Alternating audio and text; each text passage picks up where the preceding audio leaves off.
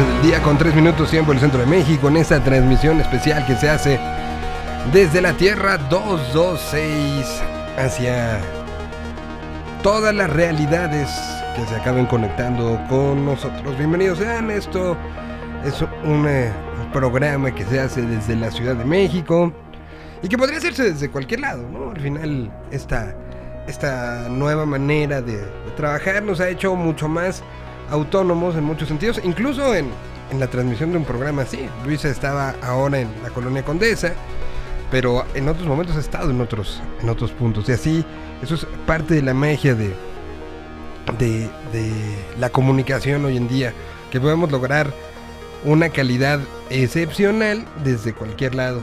Y bueno, pues hoy transmitiendo y contando que mientras estamos nosotros hablando, se está cerrada una de las principales avenidas del país por coches de carreras.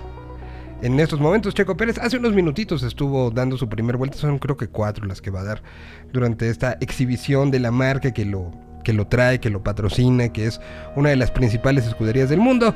Y bueno, pues arrancando de una u otra manera y, y empezando lo que serán las festividades en torno al Gran Premio de México, que pues es de una u otra manera también el regreso de muchas cosas en esta ciudad y en este país después de todo lo que sucedió en estos 20 meses eh, a través de, la pandemia.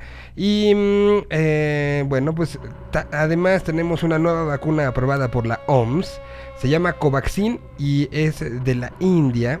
Esto es de lo que ha trascendido. Sigue la reunión allá en, eh, en Escocia. Vienen viene como todo los resultados de lo que ha sido esta reunión en torno en torno a una de las cosas más importantes que tenemos que es el planeta.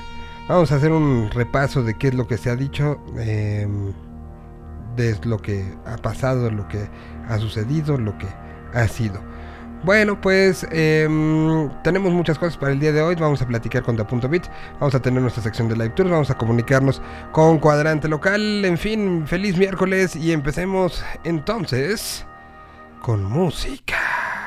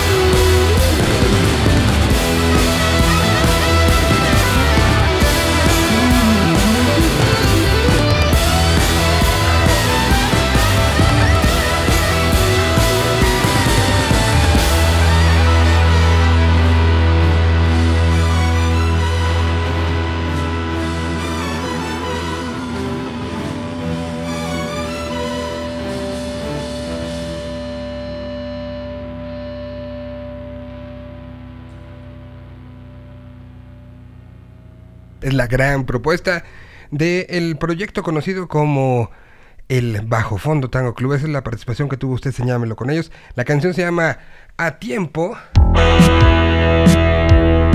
Y ellos se traumaron con los conceptos de temporalidad.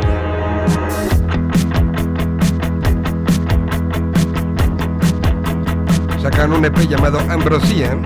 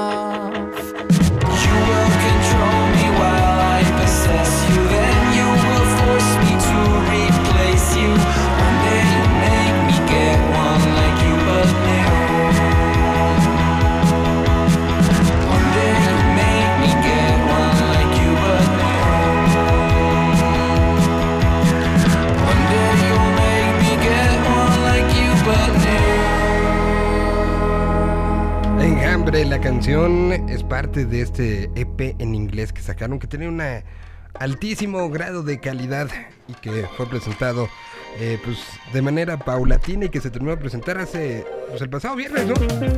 Bueno, pues en ese tenor estamos, eh, vamos a, tener, eh, como les decíamos, ya está hoy viendo que Ian Corona está ya listo para entrar en acción.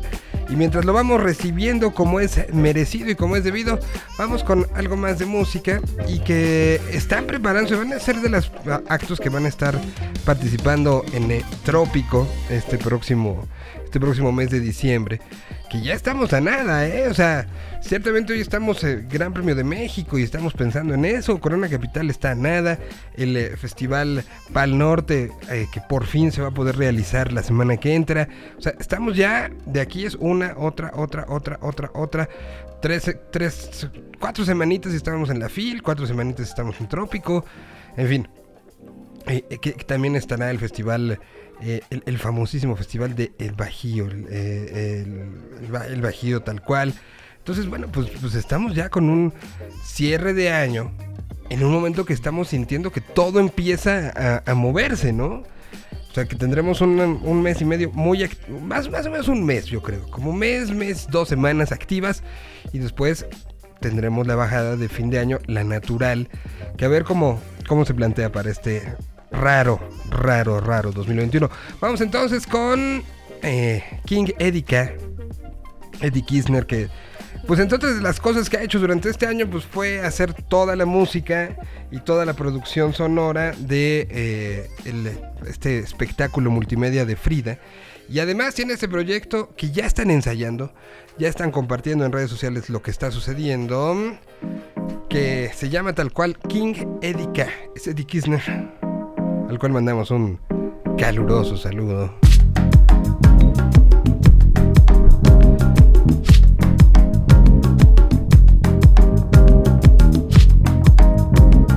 Sí vamos a, a dar la bienvenida en este programa a Da Punto Vita, había que poner el mood. Esta canción está incluida ya en algunas listas de Afrobeat internacional la metieron en una que se llama Global Group. Le está yendo re bien. Aquí está King Eddie Sonando en la Tierra 226.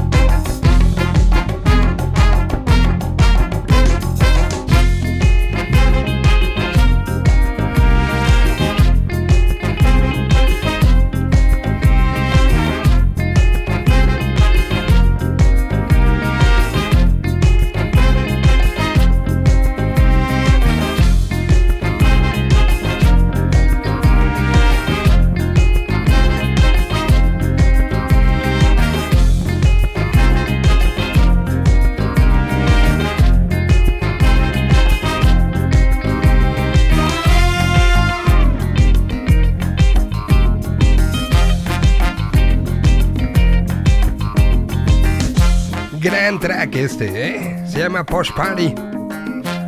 Y es King Edika, Eddie Kirchner. Pues dándole y haciendo y haciendo música que va a estar sonando en eh, Trópico. Y, bueno, eh, ya creo que ya está Ray también por ahí. Saludo a Ian, que ya de, un rato está por acá. Qué gusto, qué gusto, en serio, saludarte. Y, y que Ray también está por ahí. Qué gusto verlos, muchachos. Eh, literal, han pasado muchas cosas, muchas, y, en el mundo, en el mundo desde la última vez que nos vimos y, pues un poco creo que hoy, a diferencia de, de otros años, en el caso de ustedes, híjole, que nos conocemos hace tanto, eh, creo que presentar una canción hoy, en estos momentos, es muy diferente a lo que hubiera sido y lo que fue vernos y encontrarnos en una cabina de radio, no sé, 2013. 2000, si nos, vamos para atrás, 2006, o sea, ha cambiado mucho y hoy desde el momento que vi esta nueva canción y que vi que estaban de regreso y que había, como siempre, un concepto bien interesante detrás, dije, pues a punto está ahí. Y me da muchísimo gusto darles la bienvenida el día de hoy, muchachos. ¿Cómo están? Qué gusto verlos. Hola Miguel, ¿cómo estás? Qué milagro, qué gustazo volverte a ver. lo, mismo digo, muchachos, pues, pues lo, primero y creo que eh, si, hoy ya tenemos a 100 mil vatos reunidos en Reforma viendo, viendo a Checo Pérez, pues sí podemos decir que, estamos ya un paso adelante, ¿no? Entonces, puedo preguntar en pasado, ¿cómo pasaron estos 20, casi 21 meses tan complejos, tan, que nos enseñaron de nosotros mismos muchas cosas? ¿Cómo fue para, para el grupo y, en la, parte individual? Se los pregunto a los dos. Pues vas, Jan, tú fuiste el afectado. el, afectado directamente. Muy difícil, ¿eh? Nos, nos pasó de todo, a mí, a mi familia, bueno, y el grupo en general. Este, a mí pegó el COVID muy duro. Estuve tres meses con, conectado con, con maquinita y pues sí, bajé mucho de peso. Si no es por mi chava realmente y mi hija que me cuidaron, yo creo que no la, no la veo llegar. Eh, pues, y bueno, pues todo lo que contrae, ¿no? La enfermedad y todo. Y ya ahorita recuperado y con muchísimas ganas de seguir haciendo música, de, pues, de tocar, ¿no? Incluso yo como que le paré un poco porque pues, sí te deja muy debilitado anímicamente y, y, pues física y anímicamente te deja muy mal, muy mal. Y pues Ray que me estuvo ahí echando porras, ¿no? Con, igual con mi familia y amigos. Y pues ahí echándole también, adelantándose un poco a la producción musical. Este, pero bien, afortunadamente ahorita pues ya retomando actividad musical, laboral, todo, todo, todo. Y pues, con muchísimas ganas de ver qué sigue, ¿no? Eh, eh, que, que, luego saber estas, estas historias de alguien que lo vivió tan fuerte, pues a lo mejor muchos nos quejamos, ay, es que no puedo salir, ay, es que este estoy aburrido en mi casa y ya me acabé Netflix y ya. Y, cuando lo trasladas a alguien que, que, lo vivió en carne propia, que, que pues estaba preocupado no solo por su propia salud, sino por la de su entorno, pues las perspectivas cambian, ¿no? Y las perspectivas también de esta necesidad que todos tenemos evidentemente de salir y todos tenemos de recuperar ciertas cosas, pero cuando lo viviste y lo sentiste y, eran esas noches eh, complicadas, porque sabemos que es una enfermedad que en las noches se pone más maciza, eh, pues, pues me imagino que el, extrañamiento por, deja tú una gira, por estar cerca de, esa forma de expresión que a través de un instrumento que es la música, me imagino que lo valoras de maneras muy diferentes a marzo del 2020. Sí, no, está, fue, bueno, digo, es terrible, incluso yo con eventos masivos como que me cuesta un poco todavía como tomarlo, así decir, Ay, como que sí dan ganas, pero como que no dan ganas, ¿sabes? Y bueno, pues qué bueno que la gente quiera, nada más que por favor sean conscientes y demás. Pero pues sí, ya la piensas dos veces realmente. Y entiendo, digo, sí me dolió mucho poder, eh, digo, separarme de tanta gente tanto tiempo. Pero pues, híjole, sí, fue algo bien fuerte, la verdad. Claro, claro, claro. pero ya Y, bueno, eh, eh, más allá de cuando empiezan a ver la recuperación, cuando empiezan a ver estas situaciones, como decías, anímicamente, pues eh, son, este, situaciones que no nada más lo que duró la enfermedad. En tu caso, hablas de tres meses de, de, estar con una dependencia al oxígeno y con un tratamiento específico. ¿Cómo empieza entonces el proceso de regreso para, para la banda? ¿Cuándo, cuando eh, empiezan a hablar otra vez de, proyectos? ¿Cuándo empiezan a hablar de música? ¿Cuándo empiezan a hablar de, de siguiente página? Pues fíjate que empezó todo eh, antes de que Jan se enfermara, ¿no, Jan? Sí, sí, sí. Estuvimos justo dándole como a este trío de temas que traemos por ahí bajo la manga, que queríamos sacar justo este año. Y pues se tuvo que parar, ¿no? Se hubiera salido un poco antes, pero justo en diciembre del año pasado fue cuando este, tuvimos este problema y lo retomamos. Yo lo comencé a retomar por ahí de finales de enero. Ok. Que nos juntamos con, con nuestro, con quien lo coprodujimos, ¿no? Que es con Efebes Guerra. Le mandamos un saludo. Y ya después ya se incorporó como por ahí de, marzo, ¿no? Ya empezaste ya ahí. Sí, sí, sí. Por marzo, abril. Y ahí fue cuando comenzamos otra vez a seguir ahí como retomando. Digo, ya son tantos años, Miguel, sí, no. ya no, no era necesario tampoco que estuviera presente ya. Hay veces que está presente y está ausente, entonces... y, que justo ahora recordaba que, nos ha tocado platicar en, muchos momentos de rearranque y, reposicionamiento de el proyecto de Punto Bit. ¿no? O sea, estaba haciendo como cuentas y, ahorita la primera, así como recuerdo reciente, fue, ¿se acuerdan un show que se dio en, en DRMX que hicimos en, en el BOA? Claro. fue, una noche y que era, era un poco el, lanzamiento de Digital Pills y que había un reposicionamiento de, de, la idea, de incluso de la propia banda, ¿no? O sea, de cómo estaban ejecutando. Y, y si nos vamos para atrás eh, en el tiempo, Recuerdo que también pues, nos juntamos para hablar de Input Output. Incluso fuimos, si mal no recuerdo, en, época, en esa época, fuimos a grabar ahí en la, en la Roma, en, el, estudio, algunas cosas. Y, así me, recuerdo hasta un momento donde, eh, que habrá sido 2005, 2004, por ahí, en Nueva York, eh, nos encontramos. O sea, han sido momentos donde, donde me ha tocado ver y, narrar y contar toda la historia de ustedes. Entonces, saber que, se, dice vamos a reempezar no es algo nuevo. Es algo que tienen ustedes en el ADN, esta reinvención, esta palabra que hemos utilizado mucho en México, que es la resiliencia. Ustedes la tienen como, primero como parte de, de la forma de vivir de la banda, ¿no? O sea, es una banda que le gusta voltearse a ver, decir que está bien, que está mal y, y, volver a empezar, ¿no? O sea, es, algo común con ustedes. Claro, la, autocrítica siempre ha sido parte fundamental de esta banda, ¿no? Y por eso justo qué bueno que te acuerdas de esos momentos, porque justo es cuando sacamos los cuatro lanzamientos, creo, ¿no? El Vero de Lío, el, el Digital Pills, y ahorita pues que estamos en esto, ¿no? Siempre ha sido parte importante, Miguel, tú que nos conoces, pues sí, sobre todo ahorita, por ejemplo, la alineación, pues ya estamos más en la onda sintetizadores como lo viste tú, ya no tanto cuerdas, bueno, Ian sigue tocando el, bajo, pero hemos cambiado de esa manera, ¿no? Hemos estado así, luego antes era un poquito más percutivo, o sea, hemos estado dando siempre vueltas. Han ido por, todo, por, por todos lados y creo que también eh, eh, eh, hacia, eso quería yo llevarlo. Un poco el, el de punto bit de hoy a qué está respondiendo. Eh, creo que la música tuvo muchos, eh, digamos, muchas alteraciones durante estos 20 meses. Desde la alteración de la percepción, que espero que sea para bien, que el ser humano se haya dado cuenta de lo importante y lo que te da la música. ¿No? Porque creo que no habemos una sola ser humano que en algún momento nos hayamos sentido mal durante este tiempo y que la música haya sido quien haya llegado a apapacharnos. Creo que nos sucedió a todos.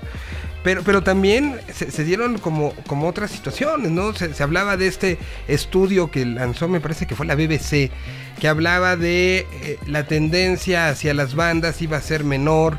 Le contestó otro, otro estudio por ahí que decía, no, al contrario, la necesidad de estar en conjunto haciendo cosas va a ser mayor. En fin, ustedes eh, en ese sentido que, que han brincado de la casi casi de la Big Band a, los sintes, a tener todo en secuenciadores, a aventar todo desde eh, cuatro computadoras. O sea, han, ido explorando esto a lo largo de los años. Hoy, estos sonidos y estas canciones que, que al final, insisto, no tiene el mismo significado lanzar una canción hoy 2021 que lanzarla en 2013. Y no porque en 2013 no fuera importante, pero hoy tiene un significado incluso personal e incluso eh, colectivo muy diferente. Entonces, sé que cada una de estas canciones tiene algo atrás. Cuéntenos un poco este concepto y cuéntenos un poco en qué está sonoramente. Pues fíjate que todo esto surgió a raíz de que queríamos como volver a nuestras bases, Miguel, lo que era el punto beat del 2005, ¿no? De que utilizábamos demasiados samples, eh, andábamos en esa cuestión y ahora le metimos pues mucho más que estamos en la onda, que estamos enamoradísimos de los sintetizadores. Ya tenemos una buena colección, por ciento, que ahí luego te la mostraremos. Y comenzó todo esto, pues como dices, a base de que queríamos, necesitábamos, había urgencia por crear y justo esta canción empezó siendo como parte de una campaña de una marca de ropa que es de mi esposa que se llama Diablo Fashion. Quería una canción así como para su nueva temporada y yo tenía ahí unas, unos, este, unas maquetillas y me dijo que le gustaba una, pero en realidad esa una nunca la encontramos y comenzamos haciendo esta, ¿no? Que, fue, el, eh, se llamaba The Night After, yo la tenía así, ¿no?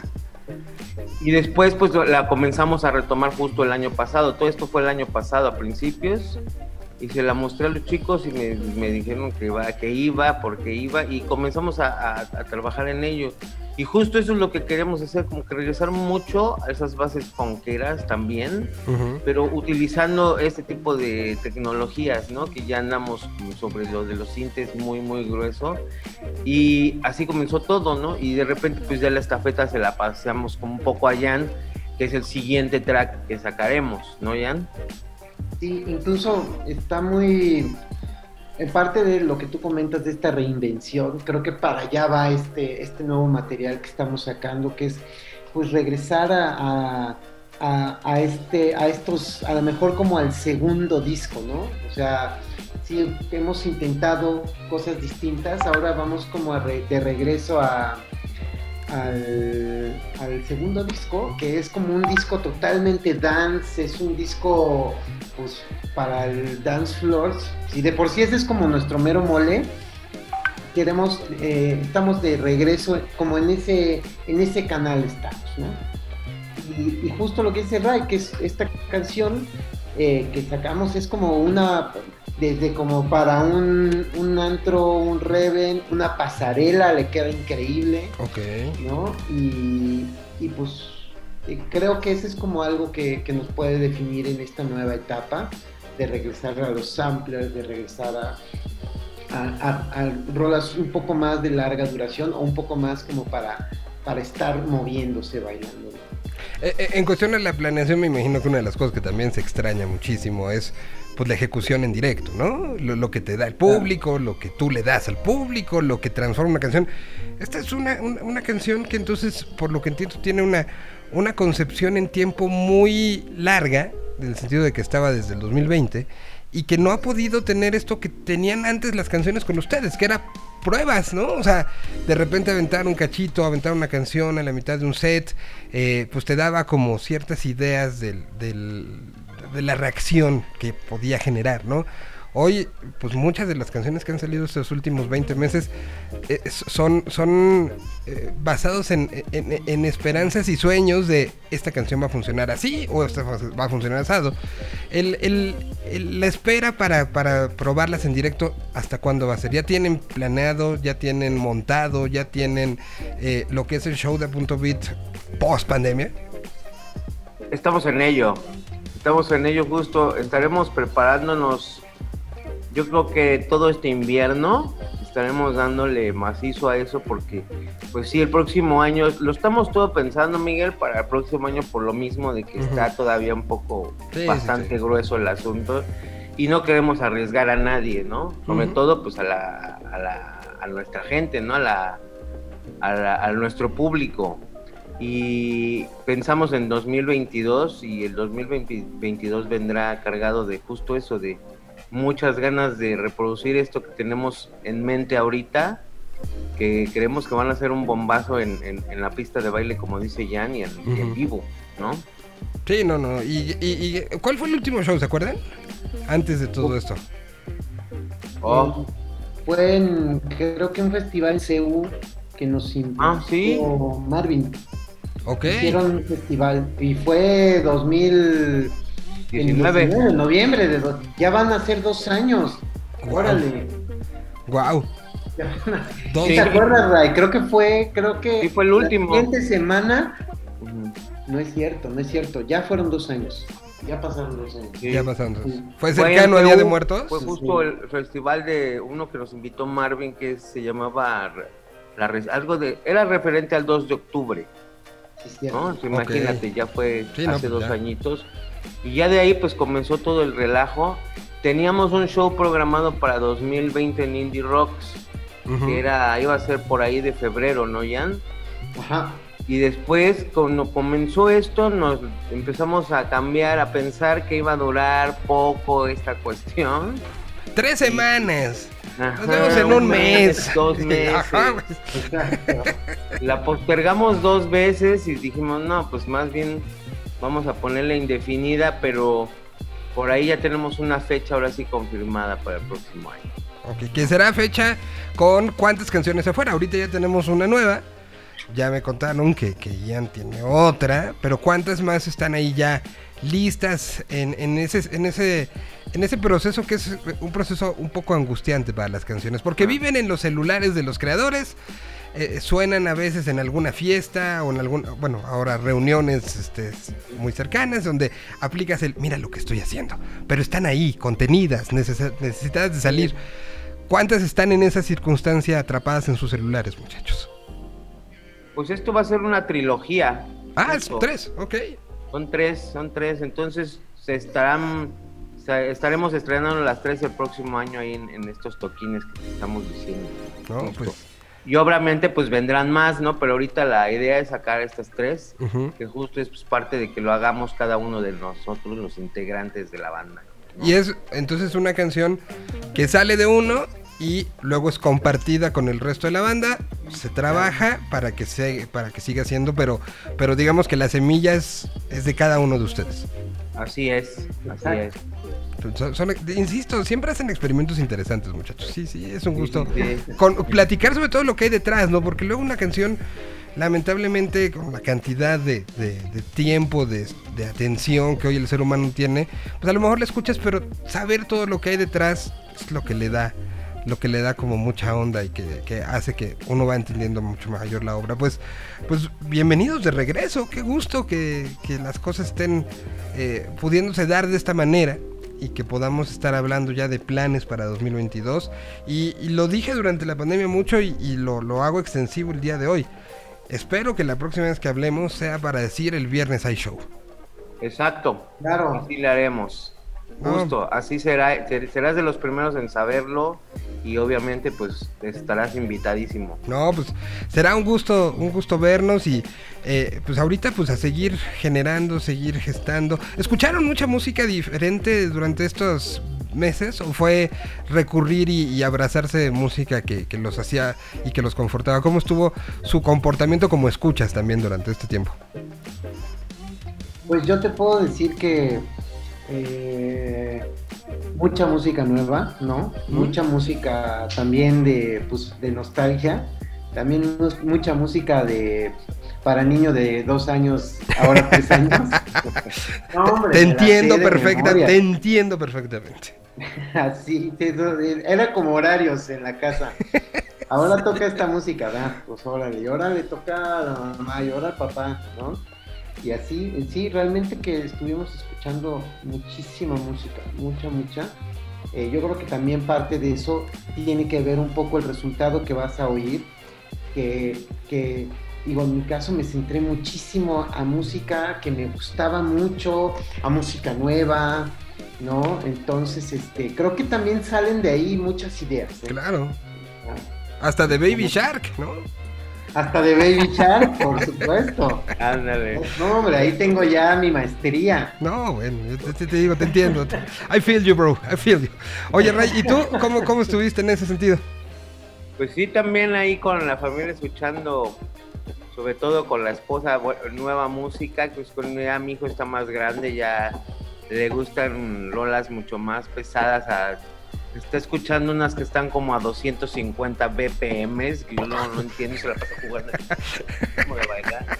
Pero le digo, están chidas esas rolas, pero no me las quiere compartir luego, me dice, no, son mías. Wow. Pero sí, mucho, mucha onda nueva, sobre todo si eh, llevamos, no sé, un año y medio escuchando cositas así muy interesantes, otras no tanto, pero sí nos hemos centrado en, las cosas nuevas. Y obviamente pues lo de antaño, pues yo siempre he sido defensor de, ese, de las canciones que, de las viejitas pero bonitas, la verdad. Exacto. No, y, y, y les preguntaba esto porque de repente también eh, eh, ha, habido tanta oferta de música nueva como pues no había shows, entonces el músico necesitaba expresar y entonces eh, llegamos a tener una cantidad impresionante. El brinco entre 2019 a 20 fue como de un 25% más y del 20 al 21 estamos como en un 35% más que el año pasado que ya había tenido un crecimiento con respecto al anterior. O sea, sí ha sido una cantidad de música que, que yo lo que espero es que no se quede ahí pues, guardada en limbo que fueron estos 20 meses, ¿no? Sino que sí encuentre los momentos de convertirse en canciones, en canciones vivas, tal cual, ¿no? Exacto, que... sí. Y si también luego la oferta tanto es, es demasiada oferta, ¿no crees? Y luego es como que te puedes perder ahí y no necesariamente todo es como plausible, ¿no? Entonces sí hay cosas que hay que saber escoger siempre. Totalmente, totalmente. Pues, muchachos, un gusto. ¿Quieren que pongamos qué versión? ¿La versión normal o la versión extendida? La extended, la extended, yo creo que sí. 7 minutos, 22 segundos. la concepción de la canción, Miguel. Claro, claro. Y, a, ver, en ese sentido, eh, eh, entiendo los razonamientos que puede traer, pero para, para el creador, ¿qué tan difícil es? Porque, a ver, la, la, la normal dura 7.22. O sea, digamos la original. Bajarla a 450, que de todos modos no es un track, así que digas, ¡újule! ¡Qué, qué rápido! No. ¿Cómo será? pero, pero bueno, ¿qué, tan difícil es decidir, puta, qué le quito? Eh, pues es, sí es cuestión de el equipo, ¿no? Ajá. Lo decidimos entre todos que es lo más. Obviamente nos tardamos en hacer el edit, yo creo que una semana, no creas que fue así de rapidito, pero sí le encontramos luego, luego la forma. La verdad es que sí, hemos hecho eso muchas veces, porque hemos hecho rolas de esos tamaños, entonces creo que estamos acostumbrados, ¿no? Y la concepción pues sí fue así, básicamente lo que queríamos era que fuera una canción larga y en vivo va a ser un poco más larga todavía, ¿no? Pero va a ser linkeada, o sea, ya verán cómo, cómo le haremos, pero sí está inspirada en estas cuestiones de las raves, de la música acid houseera de los noventas. Ahí está Pues vamos a escuchar Diablo Team, The Night After, que era el título original, antes de convertirse en una canción de pasarela, como ya escucharon la historia de Ray. con una última pregunta, mi querido Ray. ¿De qué es esa gorra de la NFL que traes volteada hacia atrás? Hasta lo hace con. De los Atlanta Falcons. Me la compré cuando llegaron al Super Bowl y les eché la sal. Aquí está la música de Punto muchachos. Un gustazo verlos a la distancia. Les mando un abrazo y espero que pronto, muy pronto nos podamos ver para dárnoslo en persona. Gracias, Miguel, por todo, como siempre. Un gustazo muy, muy grande. Gracias con ustedes de Punto Bit. Aquí está la canción completita.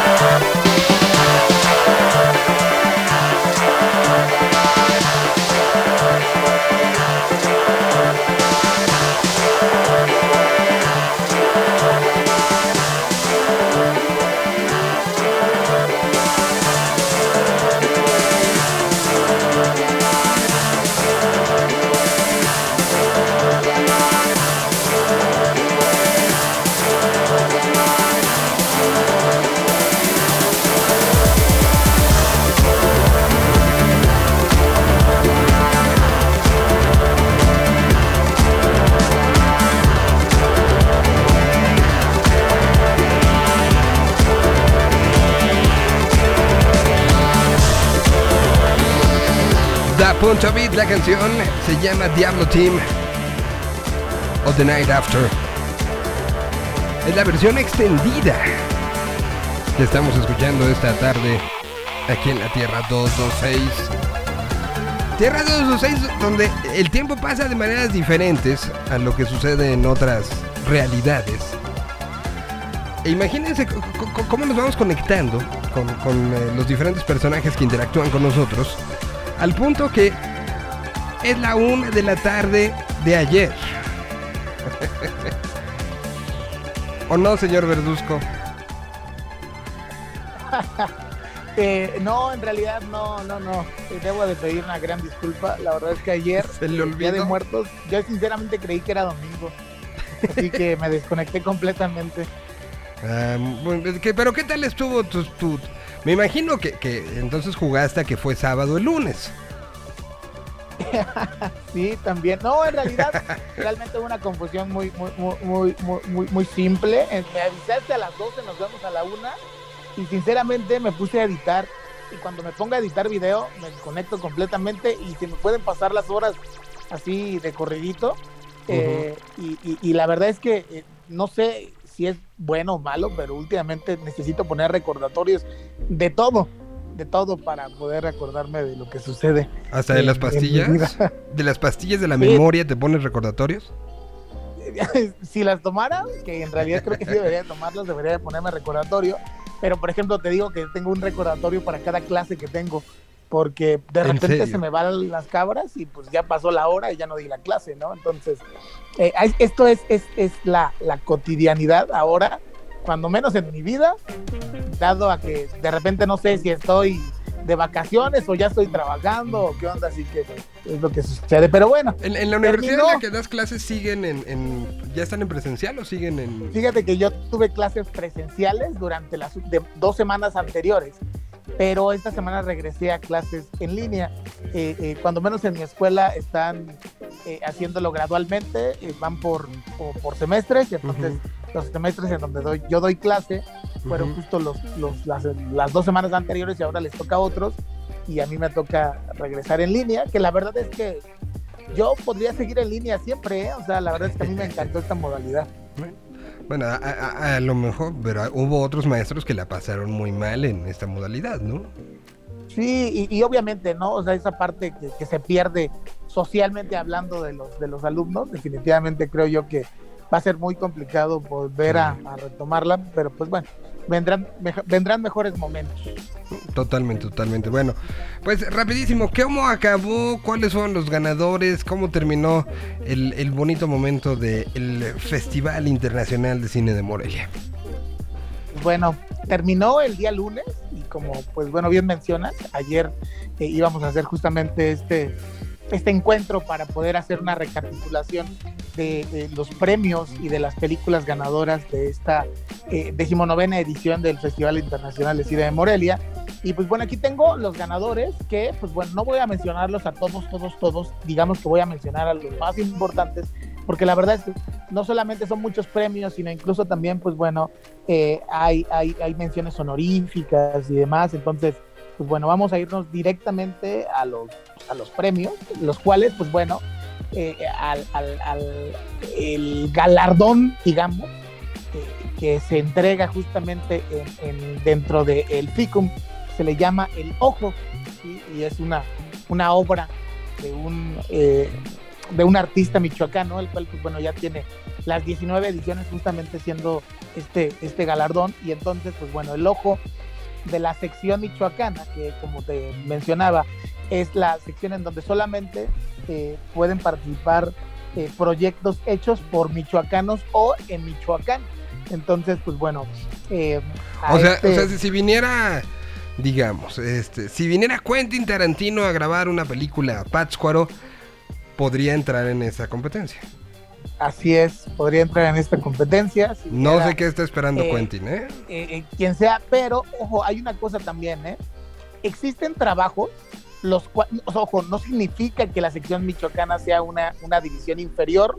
Sí, no, no, no, no, no, sí existen trabajos que se han hecho por michoacanos, los cuales las, se han sugerido elevarlos, digamos, que a otras categorías nacionales. Porque, pues bueno, básicamente esta, esta eh, sección está enfocada a, digamos que a, los nuevos, a las nuevas generaciones y muchas de ellas a estudiantes. Entonces, esta, esta sección, digamos que en su mayoría está formada por, por eh, estudiantes que están, eh, digamos que a lo mejor haciendo sus primeros, sus primeros eh, pasos dentro del cine. Y pues bueno, en algún momento, lo que te comentaba yo el día lunes, que el director de esa trilogía de, de videos realizada para, bueno, Negro y las Nieves de Enero, de enero, perdón, este Mariano Rentería, él en, sus primeras ocasiones, pues bueno, estuvo participando en la sección michoacana y ya después, pues bueno, sus trabajos, eh, él los metía para la sección michoacana, pero quedaban en la sección nacional. Entonces, pues bueno, sí pienso que, que los que son buenos, mira, ahí están los recordatorios, no sé si lo escuché. Sí, escuché. Eh, y pues bueno, eh, ganó una película llamada La Libertad Interna del director Porfirio López Mendoza, eh, en la cual, pues bueno, tuve eh, eh, oportunidad de verla y me pareció bastante interesante. de hecho, para que más o menos te des una idea, dentro de los premios que, pues bueno, se llevan estos, estos participantes son 100 mil pesos patrocinados por, por, una marca y aparte, pues bueno, paquetes de postproducción y demás para hacer nuevos, nuevos metrajes. Entonces, pues bueno, no está, no está mal, ¿eh? No está mal el premio incluso a, y lo vas a comparar incluso con los con los premios de las secciones nacionales por eso quizá muchos igual dicen no a mí no me importa estar en la selección michoacana pero lo que me importa es ganar y llevarme el premio no porque pues para muchas productoras eh, este premio significa poder seguir haciendo cine. Entonces y cine de mayor calidad. Muy bien entonces quiénes fueron ya en la sección de cortometraje michoacano, bueno, recuerda que se divide entre eh, cortometraje de ficción y cortometraje documental. En el, cortometraje, eh, eh, ah, también en el cortometraje de animación. Así que, pues bueno, este, el, cortometraje de animación mexicano, se le llevó la Odisea Espeleológica de Sócrates de la directora Aria Cabomonas y pues bueno, se lleva también sus 100 mil pesotes. Eh, al igual que, pues bueno. Y, además, mira, esto es importante, y ya que está Chayo ahí, de repente, eh, este, eh, que el paquete, por ejemplo, de, la, de, este premio incluya 20 horas de corrección de color, 10 horas de mezcla de audio en sala THX, grabación de diálogos y subtitulado. Todo esto patrocinado por alguien, para un creador. O sea, que te den 20 horas de corrección de color puede ser la diferencia entre el día y la noche. O sea, sí son, sí son ese tipo de cosas que, como bien dices, los premios sí están impulsados no para pagar unas vacaciones en Disneylandia, sino para realmente seguir trabajando, ¿no? O sea, hay producciones trabajando. Que, matan por, por estas 10 horas de mezcla de audio en una sala THX, ¿no? O sea.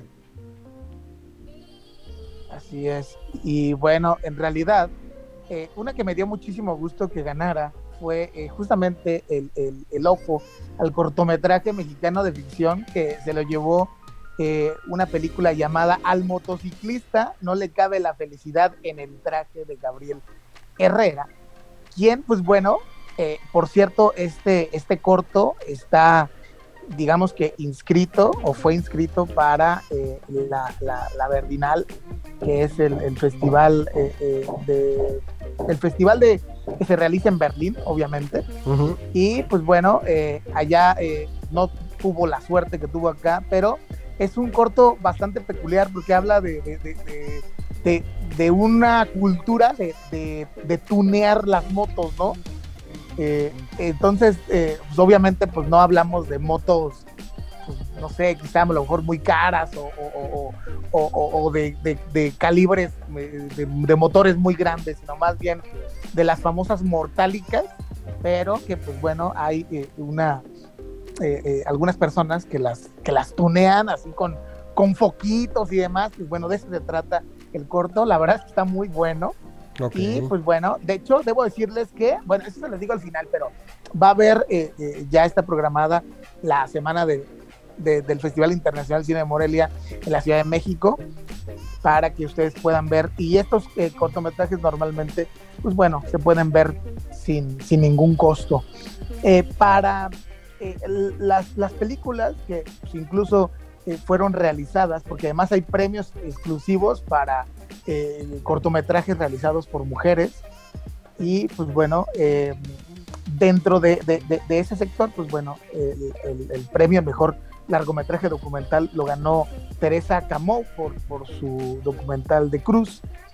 Y pues bueno, hay una película que la cual te quiero platicar porque además debo decir que, que tuve la oportunidad de entrevistar a pues bueno a esta chica eh, que hizo una película que se llevó una mención honorífica a el documental, a ver, aguántame tantito porque aquí lo tenía, ya se me movió, pero es un documental que se llama Mi edad, la tuya y la del mundo de Fernanda Tobar. Ella tuve la oportunidad de entrevistarla previamente a, eh, pues bueno, a este, eh, a este festival y se trata de una estudiante de cine que durante, pues hace cuatro años más bien, le tocó que a sus abuelos, eh, pues bueno, se vieran afectados por, em, por el sismo y perdieran su departamento. Entonces, pues bueno, tuvieron que desalojarlos y ella aprovechó, obviamente con el permiso de su abuelita, aprovechó para grabar todos los momentos desde que, pues bueno, eh, les avisaron que tenían que eh, tener, eh, tenían que desalojar el departamento. Y pues bueno, eh, fue algo bastante íntimo que, pues bueno, a mí la verdad es que de repente hay, no puedes ver, es, es, complicado ver todos los cortometrajes de ficción y demás que hay durante todo el festival porque son, pues bueno, cerca de, de, de más de 70, y en este caso fueron 100 películas las que se proyectaron, de esas 100 30 fueron eh, largometrajes en concurso y estrenos nacionales e internacionales, todo lo demás son cortometrajes, entonces a veces es muy complicado verlos todos, pero pues bueno, este lo vi justamente para poder hacer la entrevista y me pareció que eh, pues bueno, sigue habiendo ese cine honesto, ese cine eh, gentil el cual, pues bueno, no necesariamente tiene que hablar de, drogas, de, eh, pues bueno, eh, de, lo que a lo mejor muchos eh, cortometrajes se van hacia esa onda en la cual es más sencillo, digamos, que hablar de, gente desaparecida y demás. Yo no estoy diciendo que eso sea malo, pero de repente siento que ya nos inundamos de esos cortometrajes y parecería que, los directores pues ya no, ya, ya, no tienen creatividad y se van por la segura, ¿no? Entonces me pareció eh, eh, muy interesante este, eh, este corto y le dieron la mención especial de cortometraje mexicano documental a Fernanda Tobar. Y ahora pues ya nos vamos con, pues bueno, digamos que los, los más importantes, que son la sección del largometraje, eh, el cual, pues bueno, eh, hay eh, una división entre documental y pues, el largometraje normal. Y el ojo se lo llevó Sebastián Molina por el documental Las Hostilidades, el cual no tuve la oportunidad de verlo, pero ya aquí te puedes dar una idea de la diferencia de, de los premios. Ahora el premio ya es de 300 mil pesos, más todas esas horas que hablas de mezcla de sonido, de elaboración del DSP. El DSP, para eh, eh, dar un poquito de contexto, digamos que es en la USB especial, o sea, digamos que es un aparatito, un, un como si fuera un, una memoria, pero más grande, el cual es especial para que se puedan reproducir en los cines las películas y armar un DSP de un cortometraje no te salen menos de 50 mil pesos. Así que, pues bueno, si quieres tú participar dentro de un festival de primer nivel, necesitas mandar tu trabajo mediante un DSP. Entonces, pues bueno, es una, buena lana. ¿eh? Ahí le están dando paquete de 40 horas de corrección de color, 20 horas de mezcla de audio en sala THX, subtitulado elaboración del DCP que me está mencionando y 300 mil pesos en efectivo, este, que es lo que se está dando para una producción. Y esto fue ganador de largometraje mexicano, ¿ah? Es de largometraje documental. Ok. Y ahora ya el largometraje, que a partir de los años de hace dos años, empezaron a dar eh, unos premios que no se daban a el mejor actor y la mejor actriz. Y pues bueno, en esta ocasión se lo llevaron justamente una pareja de una película que quiero recomendarles mucho y si ustedes tienen la posibilidad de verla cuando salga en cartelera o en algunas en algunos casos probablemente vayan a salir en plataformas. Eh, la película se llama 50 o dos ballenas se encuentran en la playa y justo el mejor actor y la mejor actriz fueron los protagonistas de esta película, son dos chavos y el argumento va en que, pues bueno, ¿recuerdas hace algunos años cuando estuvo, digamos que de moda lo del reto de la ballena azul? Que se supone que, pues bueno, eran unos retos que particularmente los jóvenes previos pues a TikTok ajá, previos a TikTok. Ya eran en redes sociales pero pero eran eh, todavía antes de TikTok y eran pues eh, una situación que preocupó a mucha gente. Sí incluso bueno tengo esa esa historia que en mi cabeza que, que, siento que no sucedió pero tal vez sí que eh, no recuerdo bien si, si, si en una ocasión y ni siquiera sé si fue en México no que, que, ya sea que una chavita se aventó como del segundo piso de su escuela o la aventaron. Pero pues bueno, se supone que los retos iban hasta el punto de que en el último reto, que era el reto 50, pues tenías que suicidarte. Entonces, pues bueno, esta película va justamente de cómo dos chavos que por su cuenta y no sé, y sin conocerse van haciendo estos retos al hecho de que se encuentren y se conozcan y se enamoren y pues bueno, obviamente, eh, pues de ahí empieza, digamos que, eh, o ahí se genera el plot twist para, para cambiar la trama de la película, pero eh, pues bueno, me pareció interesante, me entretuvo durante la hora 40 más o menos que dura la película y, creo que sí fue una de las más destacadas, pero pues bueno, no fue la película que ganó eh, eh, la, mejor, la mejor película. La que fue merecedora del ojo eh, a la, pues, bueno, al mejor. Ah, no, perdón, sí, tiene razón. tengo razón. Sí ganó esa película al mejor largometraje y el mejor director fue Rodrigo Pla por la película Otro Tom. Pero sí, la mejor película, El Ojo, el largometraje mexicano es 50 o Dos ballenas se encuentran en la playa, de Jorge Cuchi, que pues bueno, entonces se llevaron literalmente todos los premios importantes, los mejores actores y eh, el mejor largometraje mexicano. ¿Eso a qué lo hace merecedor? Pues bueno, lo hace merecedor a ir al eh, Festival de, de, Cannes y estar durante la Semana de la Crítica y que además su largometraje sea elegible para participar como mejor película extranjera dentro del festival, digo, perdón, dentro de los Oscars. Así que, pues bueno, mm. de eso sirve, eh, entre otras cosas, eh, ganar dentro del Festival Internacional de Cine de Morelia. Que no es para nada poca cosa. Cristian, te agradezco muchísimo. Toda la, digamos que toda la cobertura de que tiene, que tú hizo Indie Life estará concentrada en estos días, ¿no? Así es, estaremos por ahí haciendo algunos resúmenes. Y pues bueno, eh, los invito a, no perderse el próximo jueves por ahí en la edición de, de Señal BL, porque pues bueno, lo prometido es deuda, vamos a platicar por qué... Eh, ¿Por qué el cambio de nombre? Las nieves de enero ya no se llama así.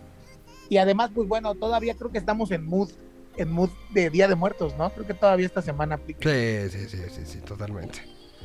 Bueno, así que pues bueno, eh, esto fue y eh, la decimonovena edición del Festival Internacional de Cine de Morelia.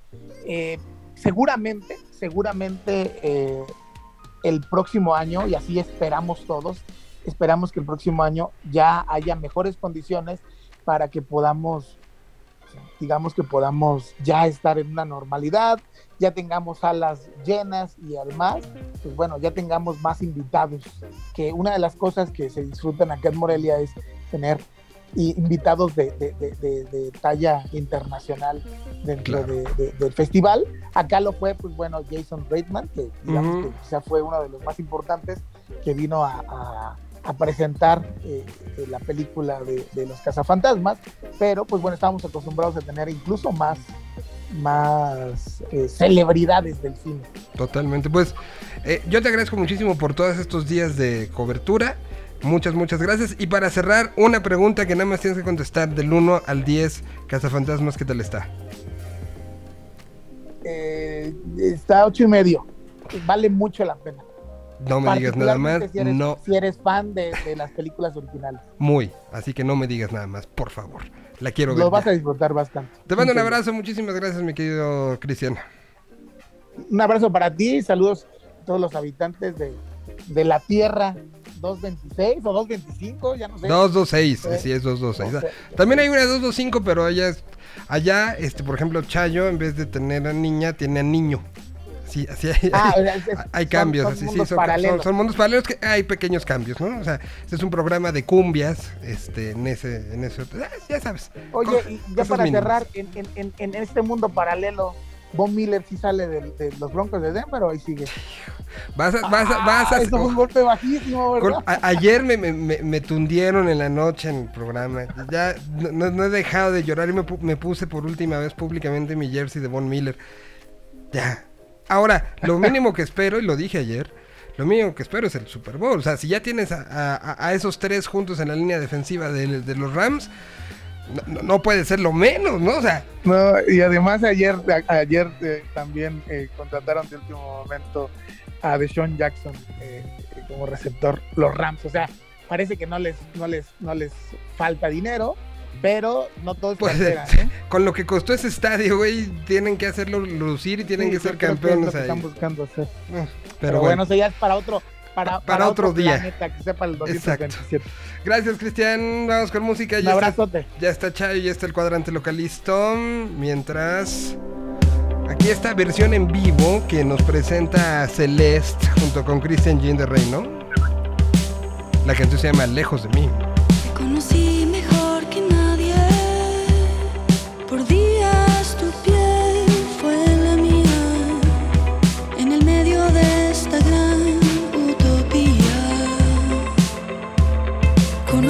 Sombra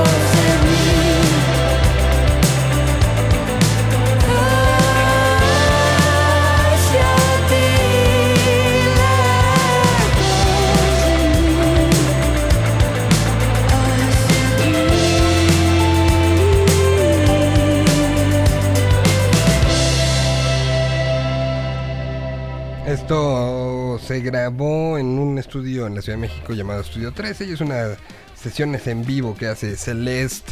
Y bueno, pues doy la bienvenida allí con muchísimo gusto.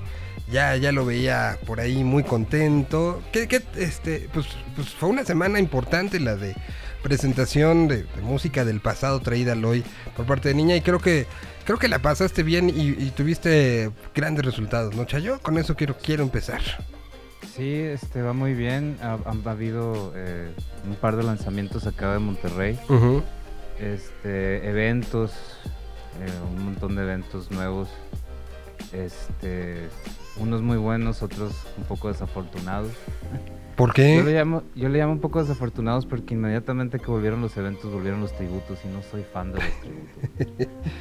Ah, es como un pedazo, o sea, sí, los músicos tienen que trabajar y todo, claro. Siento que es un pedazo perdido para las bandas que, proponen música nueva. Y, un poco la lógica detrás de, esta de repente exagerada presencia de tributos es que los lugares creen que es como una manera de asegurar entrada, ¿no? O sea, es la lógica detrás de... Sí, no es, no es mal intencionado, pero es como no querer arriesgar eh, y, pues de, plano rendirle un culto eh, a tomar y salir y tomar, que no tiene nada de malo, pero pues haz de cuenta que hay, hay ciertos lugares, por ejemplo una discoteca o algún lugar donde vas estrictamente a tomar y a pasártela bien. Y hay estas salas de conciertos y las salas de conciertos pues quieren jalar público y se les olvida que son como que donde las plataformas donde pasan todas estas eh, bandas y proyectos nuevos y pues le quitan el lugar. Eh, pues así pasa, este, es, imparable, eh, pero también es buena noticia que se está activando todo, es buena noticia que los músicos estén tocando, sea como sea, y se está activando todo. Este, ¿Qué, tal estuvo? El, fue un fin de semana importante en el sentido de puente, este, como, como que, eh, así que como sucedió en Inglaterra y en España, que de repente era de, hoy todos allá afuera, parece que eso fue nuestro fin de semana, ¿no? Más o menos, sí hubo un, concierto de Cabrito Voodoo, hubo también ahí mismo un hip hop Halloween Fest el domingo. trajeron ahí unos, unas leyendas del hip hop acá al Café Iguana. Este, y pues sí, ha estado activo. Eh, una de las rolas que, quería. Eh, yo, yo, creo que yo estreno cosas que, a la vez nada más yo sé, ¿no? De, al menos yo creo que no los ponen, pero sí los han de poner muchos. O sea, yo traigo, por ejemplo, estreno de Pato Machete. Ajá. Estrenó rola con Neto Reino. Con Neto Reino, ajá.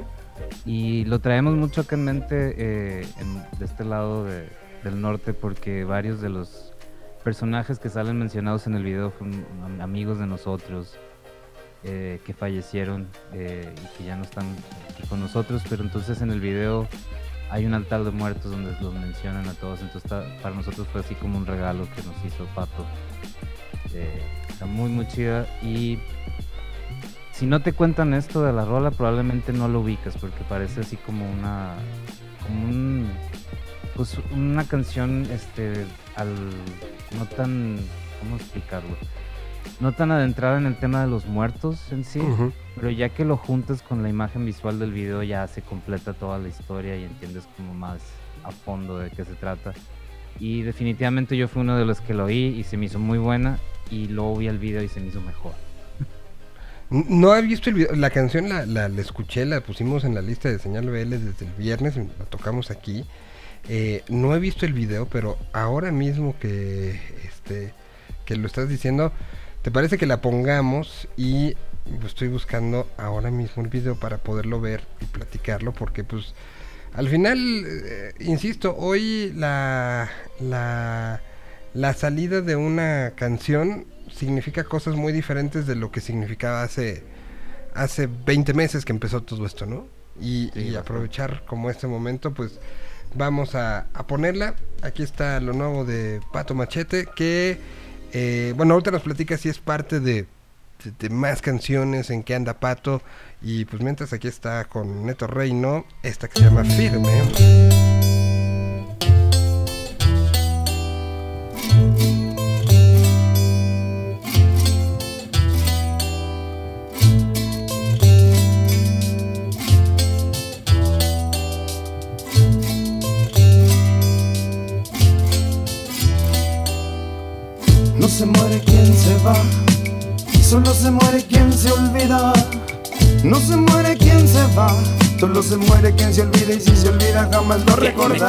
Canciones cuando ya me haya muerto. Que brinden en las montañas y también en el desierto. Que me traigan hasta aquí, aunque habla por ahí. Me veló el monte y crecí, pero para irme nací. Que me sirvan un chorrito para cantar las heladas. Que sonando la familia le bailamos las calmadas. Madrugadas amasando emociones en banquetas. Guerreros los corazones rotos sobre las libretas. No se muere quien se va. Solo se muere quien se olvida. No se muere quien se va. Solo se muere quien se olvida y si se olvida jamás lo recordarán. Tradiciones mexicanas que a los muertos nunca olvidan. Orgullosos de la vida, haber crecido en el país con esta cultura en cada estado y cada esquina de mi gran ciudad.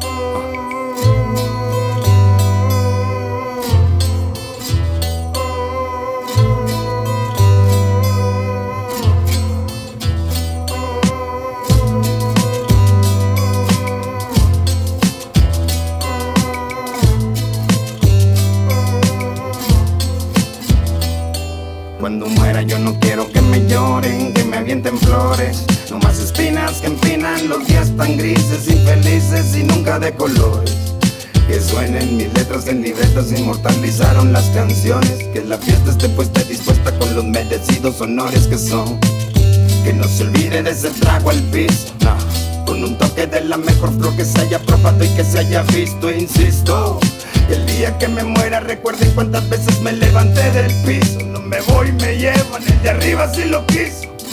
Quien dijo que en noviembre no pueda volver a ver los que jamás me dejaron en visto. Ya la chabela para que ahuyente los males. Mis cenizas para el río y la mitad para los rosales. Unas cuantas veladoras y un vasito de ron. Valedoras y los dones que me dieron este don. Que canten mis hermanitas y también mis hermanitos. Que se escuche en los cerros aquel nuestro paseíto. Puro amor para mi brosa y también a mi ranchito. Dele un beso a mi madre y también para el jefito. si lejos me marcho de aquí que me regresen al rancho donde yo crecí.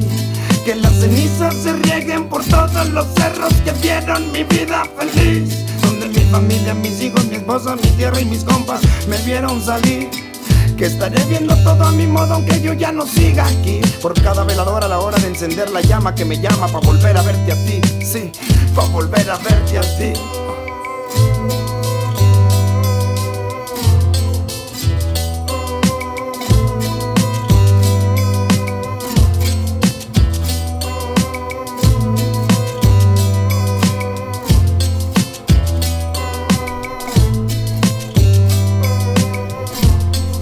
Letra es fabulosa, pero ya con este contexto se llama Firme la canción. Y, pues qué video tan personal pero tan público a la vez, tan que une a mucha gente pero que también puso a, cosas muy, muy, muy de un grupo muy particular de Monterrey, ¿no? Sí, y de, de otro amigo, por ejemplo, de, Ricardo Rendón, el Chinix, que es eh, baterista de Dendron y que ha, hecho casi todas las portadas de Niña, de Pato Machete. Y es como nuestro gráfico eh, de, preferencia. Y sale una, ahí un altar de su, de su jefe. Este, sí es así muy personal, es, es del, del, círculo más cercano, también del, del que sigue. Y uno de los, de los personajes que viene ahí, que es de la otra rola que te quería enseñar, es, Eugenio Royale. Que Eugenio eh, fue un baterista de niña, fue baterista de Pato Machete. Y él, desgraciadamente, cuando empieza la pandemia, eh, por ahí del 2020, eh, tuvo un accidente. Él era piloto. Y desaparecido y con todos los las cosas que pasó con la pandemia, eh, activar todas las cosas de rescates y cuánta cosa era imposible. Entonces batallamos mucho de no saber de él y finalmente fue declarado muerto. Y ha sido un, personaje que de, la escena de Monterrey muy importante. él, formó parte de Niña. Sí, yo, creo que yo lo conocí contigo, o sea, siendo parte de Niña y de ahí pues ya me tocó después por ejemplo 212 que acompañó a, este en algún momento a Pato y en algún momento también a Marcelo con el Mexican Y, que, era parte de este grupo de músicos que iban. Con Dentro también alguna vez este. Sí, con él hizo el, disco de, We Come in Peace y luego también él se muda a Ciudad de México y también es como músico invitado de Quiero Club. Él estaba en Presidente. También. Claro, en Presidente también. Sí, no, sí, sí, sí, lo recuerdo. O sea, cuando supe, pues, pues me, fue, una de esas. Creo, que el que le escribí fue, fue a Fara eh, porque lo, relacionaba muy directamente con él.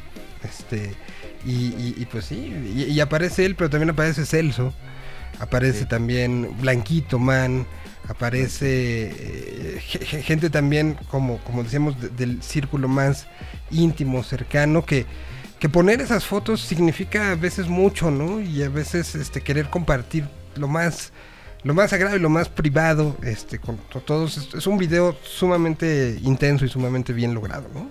Sí, este, y eso que te decía, que no tiene mucho sentido la rola si no lo ves con el video. Yo eso lo platicaba con Pato hace unos días que primero sí como, como me cuentas, yo oí la rola y dije, ah, o sea, es, muy buena rola, muy buena propuesta de Pato, pero no le puse tanta atención a lo que significaba ni nada. Esto como que se me hizo no tan intenso como cuando ya ves el video y te das cuenta de que, órale, o sea, no sé qué fue primero, si el video o la rola, pero está muy bien aterrizado los dos conceptos. Oye, yo, yo quería preguntar, eh, Neto, eh, Neto Reino, ¿de dónde sale?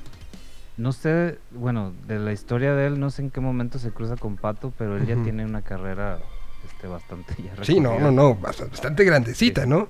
Pero, pero justo era como, como saber el cross no, los visualizaba yo como... Fíjate que yo tampoco. Eh, no sé, en, algún momento eh, Pato, por ahí cuando hicimos el disco de 33 con Happy Five, él este, se dejó caer bien duro con los featurings. Eh, ahí invocó a Maldita Vecindad, a Panteón Rococó, al Gran Silencio, cuánta cosa. Y le quedó muy bien y desde entonces no ha parado. Y, lo que ha hecho muy bien es como acabarse los círculos que tiene, eh, digamos, en la zona de confort. Entonces, esos círculos se los ha ido quitando eh, su, disquera, que es la Tuna. un, saludo a la Tuna. Eh, ellos ah, lo han sacado de que mira este conecte, mira este otro, este, hacer estas relaciones que son muy muy importantes cuando estás haciendo esto de, hip hop. Y... no, o sea, a lo mejor de repente vemos la figura de Pato como muy cercana por, por, la, misma manera de ser de él, ¿no? Es un tipo que, que donde se pare es amigo de todos y abraza a todo mundo y entonces lo sientes como alguien eh, entrañable, cercano, pero no se nos olvide que es una leyenda del hip hop de este país, ¿no? O sea, sí, la neta. Y, alguien que hoy está empezando a hacer corridos tumbados, por ejemplo, que es este género nuevo que está llamando la atención aquí y afuera, ven al propio Pato como una referencia, ¿no? O sea, si un chavito de 14 años que hoy empieza a hacer corridos tumbados, voltea y ve a Pato como un gigante sin el cual no hubieran abierto muchos medios y mucha visualización hacia lo que hoy está pasando en esa escena, ¿no? Entonces, creo, creo que de repente perdemos perspectiva de la importancia que tiene Pato hacia, hacia todas estas generaciones, ¿no? Sí, y una, una de esas eh, importantes es que aún así Control Machete ya era eso, ya era un featuring de tres gigantes de acá de Monterrey. Uno viene de La Prófuga del Metate, otro venía de una banda que se llama La Última de Lucas, y Pato venía de Pasto. Entonces realmente estaban eh, haciendo featuring desde entonces. Entonces este, principio de, Control Machete ya era eso. Entonces cuando deja de existir Control eh, o se pone en pausa, nosotros nos quedamos con Pato, que gracias, que le damos muchas gracias que siguió exponiendo y, que nunca paró. Y eso nos dio chance a muchos músicos de, de ayudarlo, de ser su amigo, de montarnos en su carrera y nos sacó adelante en los pedazos que pudimos y nosotros lo sacamos adelante en los pedazos que pudimos. Era una ayuda mutua. Entonces, él es un gran personaje en esto y pues e, e, eso, eso mantiene hasta la fecha de hacer estos featurings, por eso está con Neto Reino. Este, yo creo que vienen más. He visto pasar unos que no se han concretado, que, lo he visto decir, este, le estamos echando las chelas y a, a altas horas de la noche y me dice, ¿qué opinas de esto?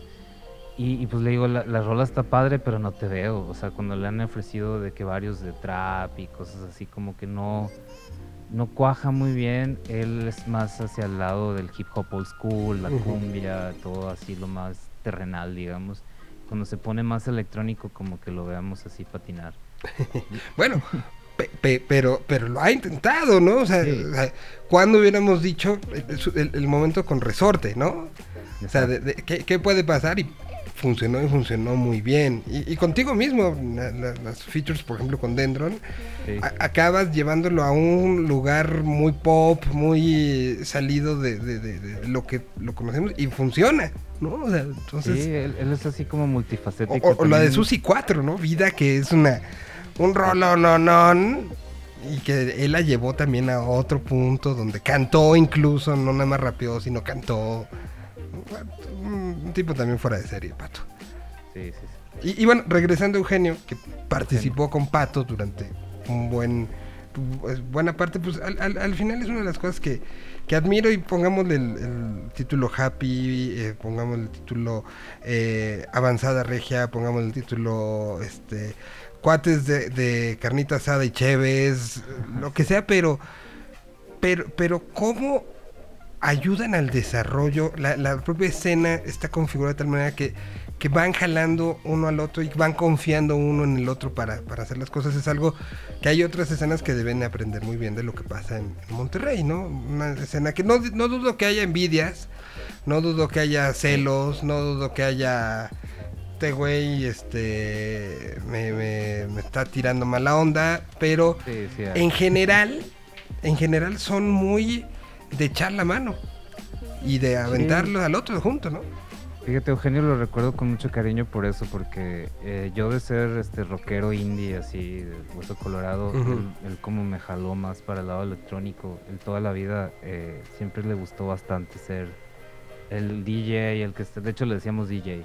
Él era el que ponía todo el electro, era el que me, llevó por primera vez a escuchar Fatboy Slim y todas estas cosas. Eh, que al final acabamos siendo exageradamente fans y siempre lo consultaba todo lo electrónico con él. O sea, yo hacía un beat y ¿qué te parece esto? Y me, le quitaba lo, eh, lo como terrenal, rockero y ruidoso y me lo ponía más electro. Entonces, siempre lo recordamos así con mucho cariño de, que nos, enseñó a, usar el lado fino de la electrónica. A mí me introdujo al Ableton Live, que desde entonces no lo he dejado de usar, es mi software de preferencia y eh, aprendí muchísimo con él. Este, él, por ejemplo, grabó Chewbacca tiene un secreto, el original, es el baterista.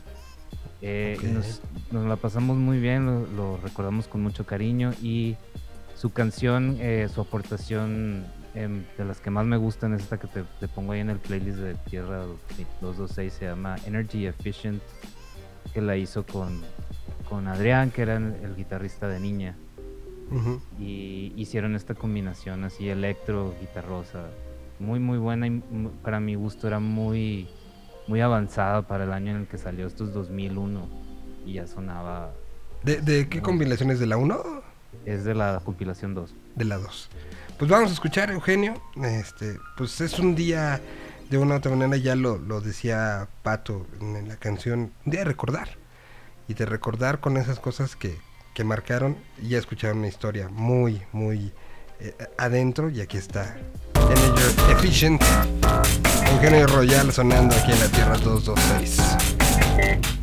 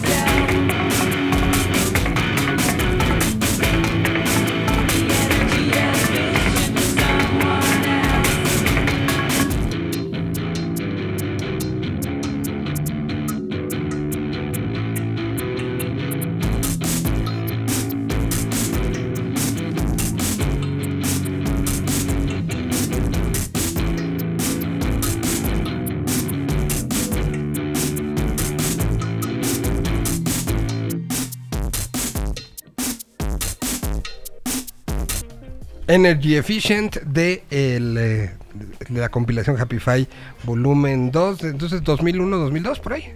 2001, 2002, exacto, sí. Bueno, pues recordando Eugenio con, con mucho, mucho, mucho cariño. ¿Qué más tenemos para el día de hoy? Tenemos un estreno que acabo de agregar cuatro segundos. Hace cuatro segundos. Ya Me había vi. olvidado por completo, pero esta otra, esta banda que, que pongo aquí se llama When Forever. Ujú. Solían llamarse When Forever Comes Crashing, pero por razones obvias When Forever es más fácil de, de, de de marketear. recordar, exacto, sí. Entonces, Pues forever. con- ¿qué pasa con ese tipo de bandas, no? Este, Sí. eh, que, que los conocen o por la, la abreviatura o por la primera palabra, Sí. ¿no? Este, y, y- y entonces, bueno, pues ya se, se acaban, y, y- y en otros casos peores, por apodo, ¿no? O sea, a la propia banda le pones apodo, entonces ya marketing y toda la idea del nombre y el por qué bajó este del cielo un, un- un halo de luz y te iluminó, pues ya se fue al diablo, ¿no? Sí. Pasa, pasa. Estos son los When Forever. Eh, es una banda de, de true punk rock. Punk True punk es, rock. sí. Me, me- me gusta Sí. que tú le digas true punk rock. O sea, hay punk rock que no es true y este Sí. Chayo está diciendo true punk rock. Sí, ellos realmente son el true eh, y lo hemos discutido también en esas borracheras que te quedas hasta las 3 de la mañana así gritándote que no, que sí, esto te lo juro por esta y todas esas. Y ellos son muy amigos de nosotros de, y de, de estar con los, con los Blake de División. Ujú. y hemos este, compartido muchas este, eh, pues conciertos y fiestas donde nos damos un after y discutimos esto, por eso les digo que son true, true punk rock. Ellos nunca cambiaron de género, eh, nunca hicieron modificaciones a sus composiciones para ver si les gustaban a alguien. Ellos siguen tocando ese mismo género desde que los conozco. A veces está de moda, a veces no está de moda y eso este, ha sido muy valioso verlos como durante su carrera no se rinden y siguen este, haciendo estas aportaciones musicales muy, muy buenas. Y los hemos visto, eh, bueno, a mí me ha tocado verlos eh, de todos, de que llenos en Café Iguana acá en Monterrey, a muy poquita gente, y ellos siempre entregan eh, muy buenas producciones y están en este como, como espectro de- del punk rock donde, donde está el, el emo y el, y el screamo, o sea, está como en ese punto. Entonces es difícil llevarlo a- al mainstream, pero es muy fácil ya si estás en medio de una, de una fiesta disfrutarlo. O sea, entonces ellos siempre están como en ese punto en medio y necesitan que haya, por ejemplo, un festival de, de punk o, de, o varios conciertos así para que realmente se junta la gente que los tiene que oír. Entonces, eh, yo siempre que puedo intento meterlos así en, en- en los playlists que me recomiendan, así porque me gusta mucho que esta propuesta, por ejemplo, en este, en este festival que acaba de pasar en, en México que se llamaba el Festival Muerte, Ujú. ahí hubieran quedado como... wow. Maravilloso. Sí, son de ese tipo de bandas que, que están en ese punto. No son, no son hardcore, pero tampoco son así para, para una fiesta así de, de 15 años. Exacto. Junto al ponche rojo de las películas gringas. Y, y fíjate, acaban de estrenar una canción, eh, se llama Almas, y la estrenaron también en este, en este 2 de noviembre. Entonces me imagino que la temática es parecida, por eso se me, me- me- aventuré a, aventarla. Pues vamos a escucharla. Se llaman One Forever. Ya escucharon parte de la escena independiente, independiente de Monterrey. ¿Cuántos años tendrán tocando? Yo creo que ya han de tener unos 10. Pues un aquí está. más a lo mejor. Alma se llama la canción, está recién estrenadita. Y así suena.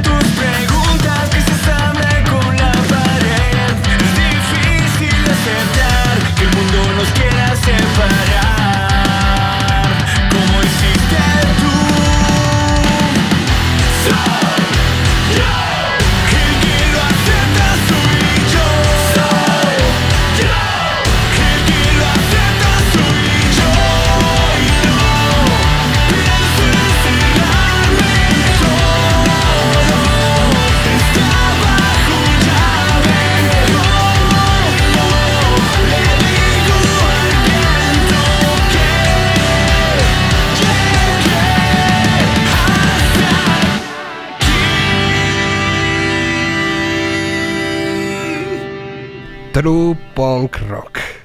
Así lo escribe Chayo. Y sí, ¿eh? Con los cánones. O sea, hasta el punk rock tiene manual de. De canon, ¿no? Ellos se, tardaron unos años en, así como aterrizar este género a su plenitud y ahorita lo están haciendo genial. Este me da mucho gusto que... No, suena, suena muy bien. O sea, en la, parte técnica está perfectamente ejecutado, suena bien, el sonido está como muy bien encontrado, con gordito, con tiene, tiene como un poco de todo. Muy bien, muy bien, muy bien. De los siguientes que, tienes en la lista, a ver, yo quiero saber, sé, poco de ellos, sé algo de ellos. Eh, pero se me, se me hacían, los conocí, ¿qué habrá sido? Hace unos tres años, más o menos. No, dos, como 2019. Escuché eh, a los sentidos apuestos. Y se me hizo, se me hizo un proyecto sumamente interesante que tenían también muchos features. Los escuché con una canción con, con Dromedarios Mágicos, con Diego. Eh, que, la letra era sumamente divertida, la, producción creo que se oía como, como producción todavía como de cuarto, de, lo que haces en tu, en tu cuarto trabajando, pero con mucha idea. Cuéntame, ¿en qué andan? Los sentidos apuestos yo los conocí eh, en Radio Mitras hace también igual como un par de años. Y son, son estos chavos que hacen como estos proyectos de mashups empezaron haciendo como unas versiones alteradas de Luis Miguel y de otras rolas así. Y no eran, eran como rebajadas. Y luego ya empezaron a meterle su cuchara de parte de rebajadas con un cinte arriba. Y así fueron llevando composiciones hasta que ya de plano empezaron a hacer eh, música pues desde cero. Eh, Pirámides es otra banda también igual que los, como que no te puedo no te puedo ubicar a los integrantes porque de repente son unos, de repente son otros. Y hay uno o dos que siempre están como eh, en medio de todo esto, pero como dices, parecen así como proyectos que vienen desde su laboratorio y en su casa y los exponen y son geniales y están a punto de dar ese switch donde de repente ya son o, mainstream o muy populares eh, que hasta cierto punto eh, de esa manera también en algún momento fueron los dromedarios este hace poquito claro este este bar de aquí de Monterrey, o más bien esta sala de conciertos que se llama Nodriza, estaba recordando cómo ahí fue la primera vez que se presentó Dromedarios eh, y que llegó así a la brava con una guitarra acústica y, va, ¿no? Entonces es muy, está muy chido de que ver cómo el progreso de, de cómo empezó así hasta cómo está ahorita. Igual le pasa también a estos chavos de sentidos apuestos y a pirámides, este, cada vez se va poniendo mejor y más interesante porque los fundamentos de los proyectos está en, en como exponer algo que esté novedoso, entonces eso acaba haciendo que cada producción esté bien refrescante. Pues vamos a escuchar, eso salió el 2020, ¿verdad? 2020, hasta ahorita no he visto más de ellos, este, he visto que están involucrados en más otros proyectos, pero esto es como lo, más eh, reciente que, que, está publicado y está bien interesante porque es así como una versión corrido electro. Hacen combinaciones raras. Pues este se llama eh, Tanto llorar o Norteño afligido de la tecnología. Me encanta cuando le ponen un subtítulo o un nombre alternativo este, eh, guardado entre paréntesis porque puede uno, al momento de presentarla, hacerlo así, alternando una con otra. Aquí está Norteño afligido de la tecnología o Tanto llorar.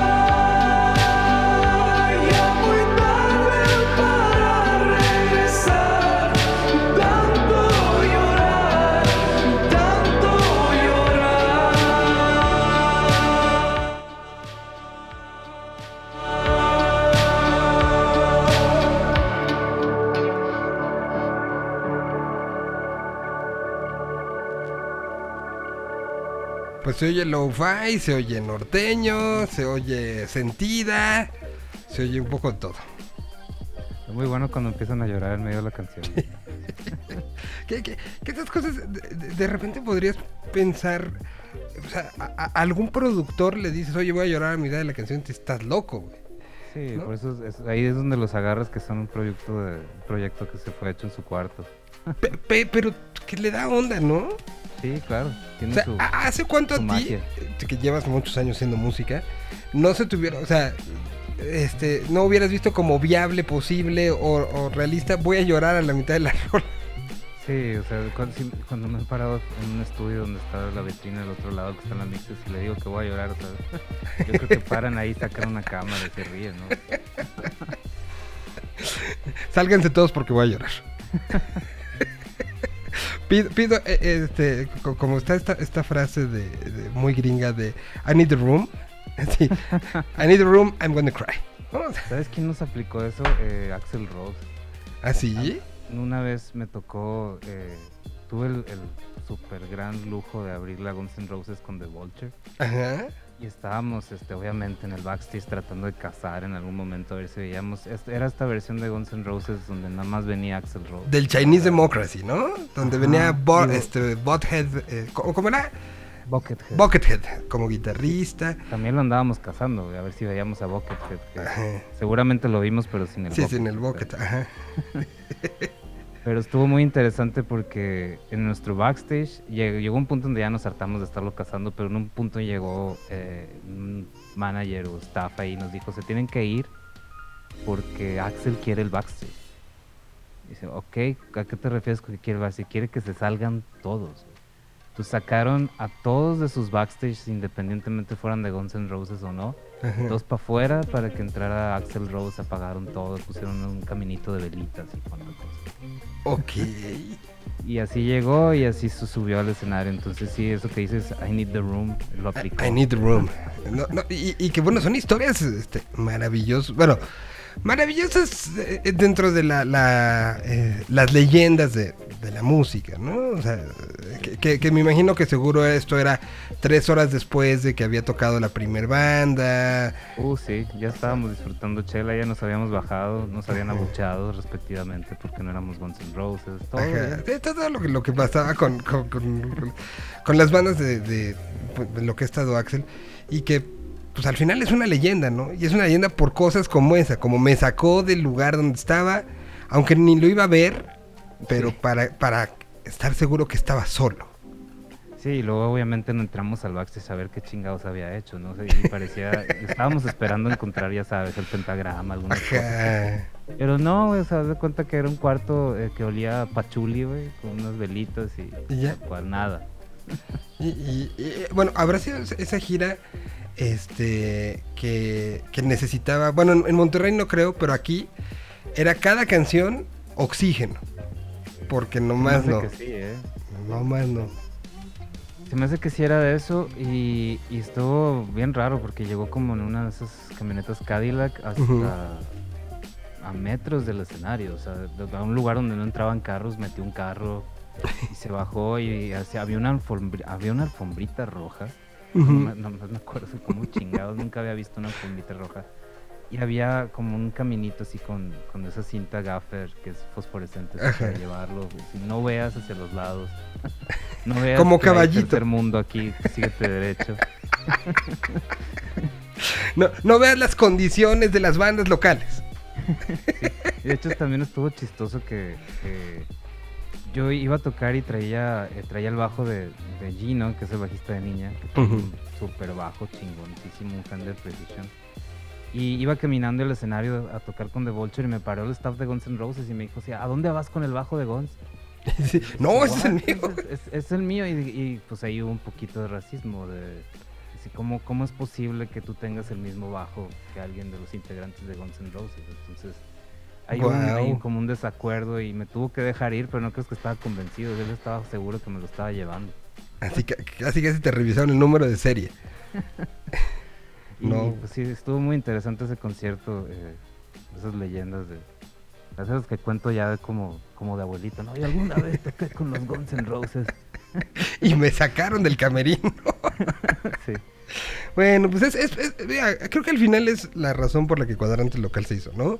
Contar estas historias que, no se quedaran ahí en, eh, pues perdidas, sino que se vayan documentando y es una de las cosas que agradezco muchísimo que lleguen los miércoles y poder platicar platicar así y, pues muchas gracias Chayo por compartir hoy pues tanto la parte de Eugenio que, que al final sé que era muy cercano que era este alguien con el que creciste ¿no? Y, dar el contexto del video de, de, Pato y pues todo esto que yo lo aprecio muchísimo y agradezco mucho que, esto vaya haciendo. Y pues este, pues a seguir la próxima semana. Eh, habrá, habrá más y más. ¿Y mm, con qué vamos a cerrar el día de hoy? Porque ya se nos ha acabado el tiempo.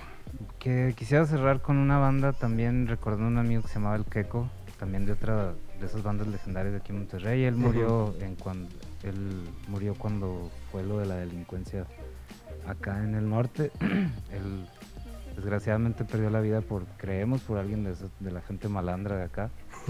Y tenía una banda que se llamaba Club Comfort, donde tocaban él y eh, Rolo, que es el bajista de los 60 Tigres.